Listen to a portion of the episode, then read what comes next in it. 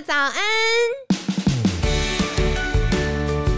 你现在聆听的是凯西陪你吃早餐。本集节目由好时好食提供，每天十分钟陪你吃早餐，聊健康。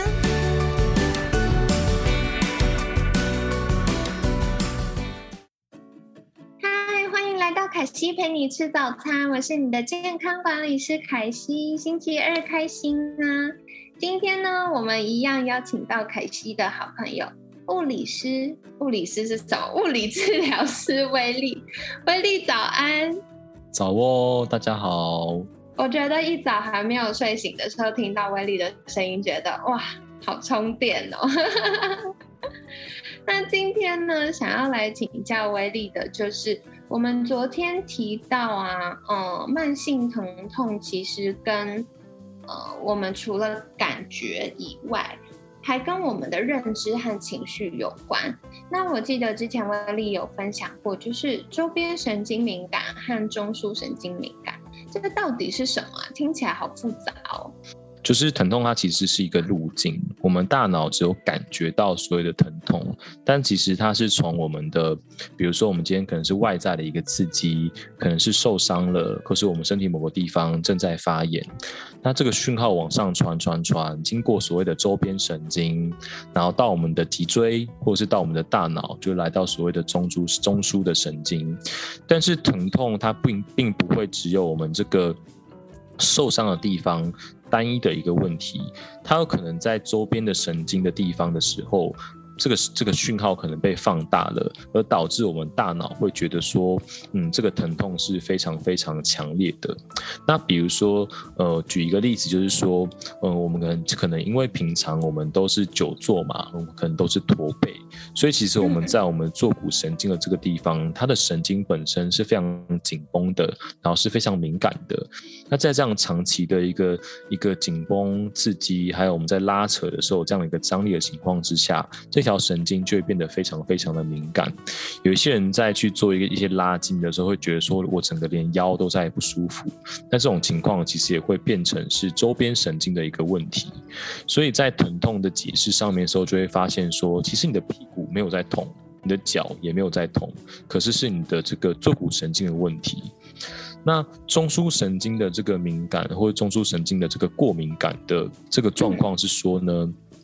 在我们大脑再去解读我们这个疼痛的时候，它可能对于这个疼痛有一些误解。好，比如说大家可能常见听到的患肢痛，就是你那个手部分，可能有些人他受伤了车祸，然后截肢之后，他还是有一个疼痛存在。可是你的手已经没有了，就是已经截肢掉了，但是却还是有讯号传达到大脑说那个地方在痛。那其实就是大脑对于这个东西它的解读是有问题的。所以在周边神经敏感跟中枢神经敏感的所谓的鉴别诊断上面呢，我们可以直接用比较嗯暴力破解法，比如说我做周边神经的一个阻断。我们可能用针剂，可能用药物去把周边神经去做一些处理，或者是用物理治疗去做对周边神经做一些徒手治疗。治疗完之后，如果你的疼痛下降了，那明显就是神经在搞在搞怪。神经就很像是电缆线，就是你的电脑在上传那个回路啊什么之类的光纤，有没有中间的这个通道那受到影响？的话，那这样子的话，我们在处理疼痛的时候，就不应该去找什么，哎，到底是哪边受伤，到底是哪个地方在发炎，而是要去处理我们中间的这个这个周边神经的地方。那如果是中枢神经的话，处理起来其实相对来说就比较麻烦。我们的身体在感觉到疼痛的时候，其实会根据这个讯号的强弱，然后来去所谓的感觉到这个疼痛的大与小。有些人对于疼痛的刺激是很敏感的，一点点的刺激，一点点的疼痛，他会感觉好像。中枪了一样，有些人对于疼痛他是非常非常的不敏感的。你给他很强大的刺激，他才只有觉得，嗯，这个东西好像有一点点的不舒服而已。就举例来说，就是海军陆战队有没有 爬那个天堂路？我们看的都觉得超痛，但是他们，你问他们说，嗯，你觉得怎么怎么样？他说，我觉得还好。对吧？所以在中枢神经这边的处理的时候，我们大脑可能会有一些生理的一些激素，可能是一些抑制型的，可能是一些兴奋型的。那这些东西长期下来就会去影响到我们大脑对于疼痛的一个解读。所以在疼痛这个处理上面呢，你的大脑的结构，甚至是有一些慢性疼痛的病人，可能会去做脑部的一个。功能性的一个 MRI 的一个扫描，去看说它是不是大脑在疼痛处理这个区块有过度的一些一些反射，那这样就可以看得出来说它的这个疼痛的问题，我们到底是要处理疼痛的这个来源，哦，身体某个部位真的受伤了，要去治疗它，还是要处理中间的这个通道讯号，还是要处理大脑本身解读上的问题？所以这个也是物理治疗师在。嗯，这叫什么？看诊的时候可以协助我们去分辨的嘛？因为我我们一般自己好像比较难去观察到这个差异，对不对？对，所以其实呃，我之前去上杨卓琪医师跟遇见杨老师、杨婉清老师合开的慢性疼痛的这个研习的时候，他就有提到一件事情是。我们要去处理，呃，治疗师在处理病的问题的时候啊，大部分啊，真的百分之九十的人来都是处理疼痛，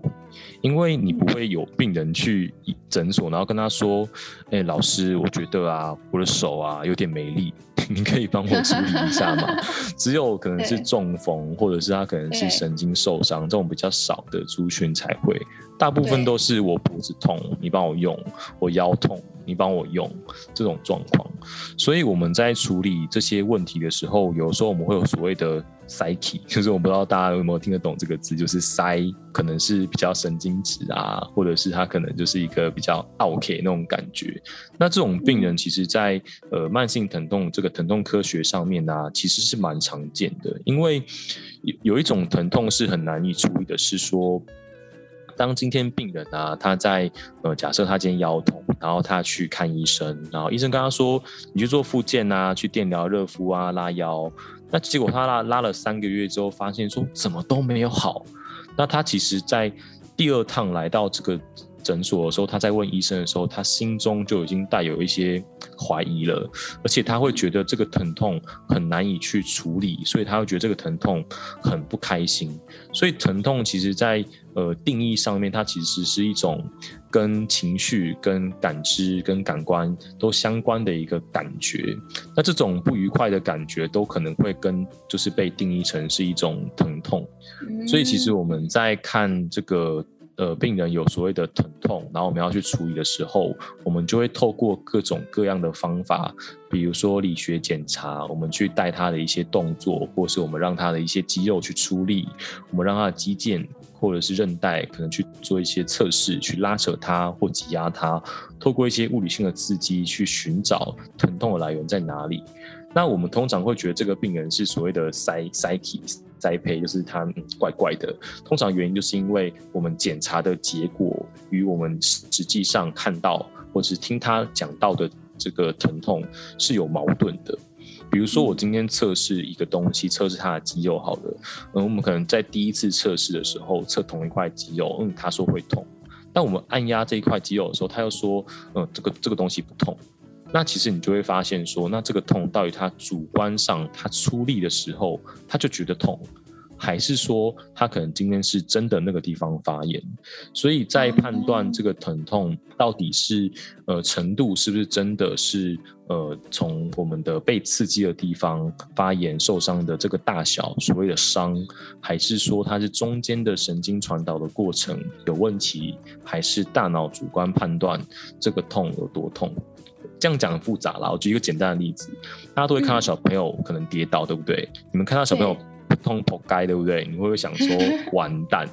等一下这个小朋友的反应是怎么样？大家就会担心。所以我在治疗所，就是诊所看到有小朋友跌倒的时候，我都会想说完蛋，一翻两瞪眼。因为等下这个小孩要么就是超级大哭，就是哭到说好痛哦，怎样这样子，然后对，那还是说他跌倒下去之后，他就说。嗯嗯，怎么就是他就就在那边就小小的哭一下，然后你就跟他说：“ 哎，我给你一颗球，我们去玩。”他就很开心。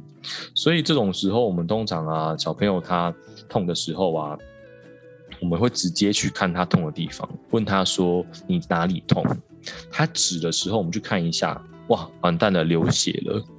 那我们去看说，哇，OK 了，或是肿起来了，那我们就会觉得说，哇，那这个一定是这个真的很痛。可是有时候小朋友啊跌倒哦，你看他也没事。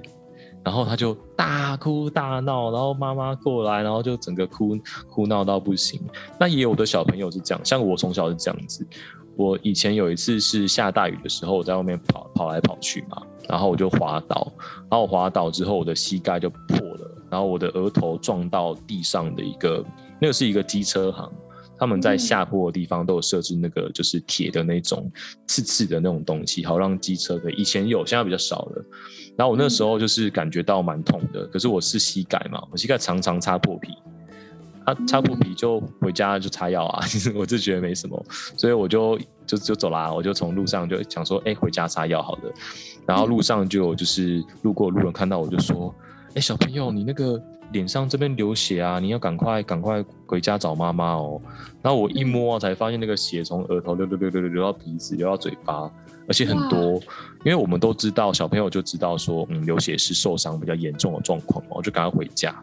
我妈看到吓死，马上把我送去急诊。因为我那个额头那边的伤其实是割割到血管，所以整个破掉之后，后来有缝。嗯。但是我就跟我妈说，妈，我膝盖比较痛。就是其实大脑在对于这些东西的感觉的时候，我的额头看开始感觉到痛啊，是医生开始拿那个镊子在拉我的那个皮的时候，我才觉得它它不舒服，对啊，所以其实疼痛在。不管是从受伤的地方去看，还是从周边神经、从中枢神经去看的时候，都要去看到说，到底这个疼痛啊，是我们心理上还是生理上可以去处理的问题。嗯嗯，感谢威力分享啊！我刚刚倒是想到几个，一个是呃，我觉得有的时候受伤比较严重的当下，我们不会立刻感觉到疼痛，其实也跟大脑保护的机制有关。因为在第一时间，我们大脑遇到冲击的时候，它会先让那个感觉被 block 住，所以我们可能不会觉得痛。然后等到大脑意识到它发生什么事，就大脑很混乱啊，我可能跌倒了，然后流血了，那接下来要怎么办？然后先处理，它才会让我们的感觉慢慢跟上。所以有的时候是这种状况。然后另外一个是。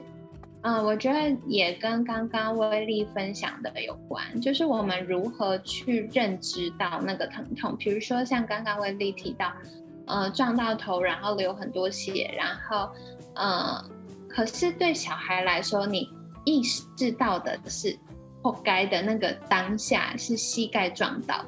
所以可能会觉得膝盖比较疼痛。可是，嗯。撞到哦，流血很严重，头这边受伤比较严重，可能是嗯没有那么意识到它，所以就比较不会那么痛。嗯，所以我刚刚是有想到这两个部分，然后其实我觉得刚嗯威利还有提到就是周边神经敏感跟中枢神经敏感这个部分啊，可惜有想到一个例子，就是嗯可能有的时候呃本来。比如说像扭到脚好了，扭到脚可能本来没有那么疼痛的，可是呢，因为它一直没有好，所以导致可能我们在接受治疗或者我们在走路，我们就会感觉那个疼痛一直放大。那有的时候中枢神经的敏感，像凯西之前有一位学生，他本来是生理期来的时候会呃下背痛，然后骨盆就是会生理痛这样。结果后来，因为那个呃疼痛的程度太严重了，所以他就会一直刺激他的神经，变成不是生理期、不是荷尔蒙影响的状况下，他也会一直觉得每天疼痛，而且痛到睡不着。所以在这种状况，可能就会需要嗯物理治疗师或医师比较进一步的先去呃阻断这个痛觉，对不对，威力？嗯，其实通常病人在来的时候，如果他的主诉是疼痛的时候，我们在做完检查之后，都会做所谓的疼痛的胃教。那什么是疼痛的胃教呢？就是第一个是我们要先告诉他疼痛的来龙去脉是什么，像是生理痛变成腰痛啊，通常我会去告诉这个。这个学生说，今天生理痛的时候，你会觉得腰很酸、腰很痛。其实本来，当然第一个跟这个子宫内膜在脱落出血的时候，本来就会有所谓的内脏的疼痛。那内脏的疼痛其实可能会去影响到我们的可能骨盆的肌肉啊，或者是我们腹部的一些肌肉。它其实，在疼痛的状况之下，就很像我今天打你肚子一拳。一打，嗯，然后你就觉得哦，肚子超痛，你就痛到弯下来，你全身手脚都没力。大家可能都有肠胃炎的时候，你要开那个水瓶打不开的一个一个经验哦。那但是这样的疼痛它可能会造成续发性的一个状况，比如说今天我们刚刚可能大家有打疫苗嘛，打疫苗不是都会有肌肉酸痛嘛？可是这个肌肉酸痛啊，如果你在你有这个这个病毒的影响，或者是疫苗的影响，或者是生理痛影响造成的疼痛，你的身体可能会在这段时间呢，可能很多肌肉就会想要说，我们现在在痛，说我们要休息，我们要防卫。那这样的情况之下，其实可能会造成。有续发性的一些问题，比如说肌肉因此而变得紧绷，柔软度就变差，那才会导致说明明生理期已经过了，但身体还没有从那个样子的一个疼痛的状态恢复过来。所以，我们这个时候其实比较简单的方式是说，我们做一些动作的一些测试，去测出来说你到底是不是真的是是这个东西造成的疼痛，还是说我们做完这些动作，比如说我们做一下皮拉提斯，做一下脊椎的伸展。展操，如果你做完之后，或者是我帮你按摩，我们做完徒手治疗之后，你告诉我说，哎，我感觉到它比较嗯比较不痛了，那接下来你再弯腰看看，那如果它真的比较不痛的话，其实你就可以知道说，这个疼痛其实你的身体就可以借由这个东西去区分开来说，真的是生理痛造成的这个腰痛的这个内脏痛，还是是因为生理痛的当下。造成续发性的这个生理的问题，才导致腰觉得不舒服。然后还有一个例子是，呃，别人怎么样去告诉你跟解释这个疼痛，会去影响到你对于疼疼痛的认知。以前我们在呃胃照中心，我们在我在那边实习的时候，老师有说，你们在跟病人解释呃疼痛的时候，一定要千万小心，因为以前呢有曾经有呃这个。某大医院哦，一些比较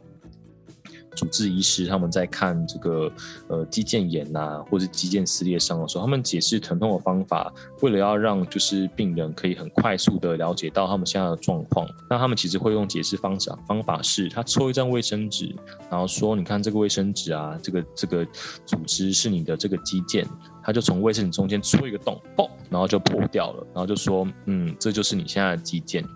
那你要好好小心，不要去乱用。当然，他的目的是希望病人可以了解到，说自己身上这个肌腱是一个破破洞的状态。但其实这样的说法可能会让病人完全的去避免使用到他的肩膀。那呃，它造成的的问题就是说，如果病人完全不去动他的这边的肩膀的话，肌肉会因为没有使用而造成续发性的萎缩的状况。所以有的时候，嗯，在解释这个疼痛的时候，我们可能会反过来跟病人说：你的想象一下，你的肌腱啊，是一根这个。塑胶的一个管子，就你像我们的那个弹力带一样。那弹力带如果是带状的话，它破掉一个洞，对不对？它是就好像手指可以穿过去，就感觉好像很脆弱。可是你想，如果这个我们的肌腱它其实是三 D 的，很像香肠一样，这个香肠啊中间如果有一个小缺洞。它这个弹力带，它在拉扯的时候，其实它旁边呢还有很多的结构可以去支撑到我们的这个肌肉跟肌腱，所以并没有我们想象中的那么脆弱。那讲到这边的时候，病人才会去觉得说，没错，这个疼痛其实我不应该完全的去避免去使用到这个身体，它可以避免一些续发性，就我像刚刚讲的一样，有一些代偿啊，或者是一些呃过度的保护我们的身体。所以在临床上，我们在看病人的疼痛问题的时候，我们有个东西叫做黄芪，就是 yellow flag。那 yellow flag 是一个专有名词啦，但大家可能就是去想象说，你会不会因为这个疼痛而去过度的休息、过度的保护，或者是过度的使用辅具，比如说过度使用呃护膝、护踝或者是护腰等等。那常见的呃例子就是说，嗯，我们可能听过一个故事，是有两个病人在医院里面，然后他们可能同名同姓。然后医生在调这个 X 光的时候啊，就看啊，就说哦，呃，王大明，他就看你的 X 光，跟你说，哇塞，你这个椎间盘压压到那个脊椎啊，哦，你这个神经都压到，你这个应该很严重哦，你是不是觉得大腿现在很无力啊？你是不是觉得脚好像举不起来啊？然后讲到最后，就是这个病人想说，哇。完蛋了，我现在真的很严重。然后医生跟他说：“你今天晚上就留留院观察，可能明天就要开刀，不然你这个神经会留下永久后遗症。”讲完之后，医生就出去了。结果医生回到诊间之后，发现说：“完蛋了，刚刚那个医生，这个病人是四十四岁，但我调到的那个 病人，他可能是这个三十五岁的，是另外一个病人。那你回头再跟他解释的时候，他就会觉得说：哇，刚刚是虚惊一场。但其实他可能讲完之后，他想说：我要去上厕所。”可是我觉得我现在不应该下床，不然我可能腰会坏掉，啊，所以怎么去解释疼痛，也会影响到我们的这个大脑对于它的一个感知跟一个情绪的影响。嗯嗯，了解。哇，我觉得物理治疗师要做的不只是物理治疗，哎，感觉已经有一点点接近到心理，就是到底怎么样去同理。呃，客户的状态，然后怎么样去解释，这个也是要花蛮多心力的。那，嗯，我觉得今天一样非常感谢威力精彩的分享，凯西在听这个过程的时候也学习到了好多。如果大家有任何进一步的问题的话呢，也可以在私讯威力。然后我觉得特别是，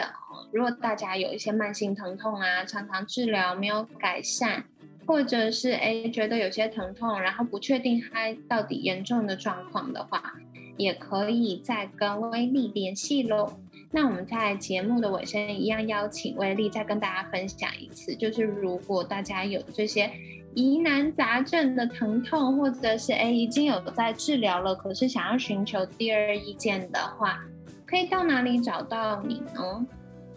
哦，大家可以上脸书，在我的脸书粉丝专业物教师威力去留言，或者是发私讯。那我看到之后，都会先评估一下你们的状况，是不是真的有需要来治疗，还是我们聊一聊 就可以帮助你们去解决问题哦。嗯，好的，太感谢了。那今天呢，感谢物理治疗师威力精彩的分享。每天十分钟，健康好轻松。凯西陪你吃早餐，我们下次见喽，拜拜，拜拜。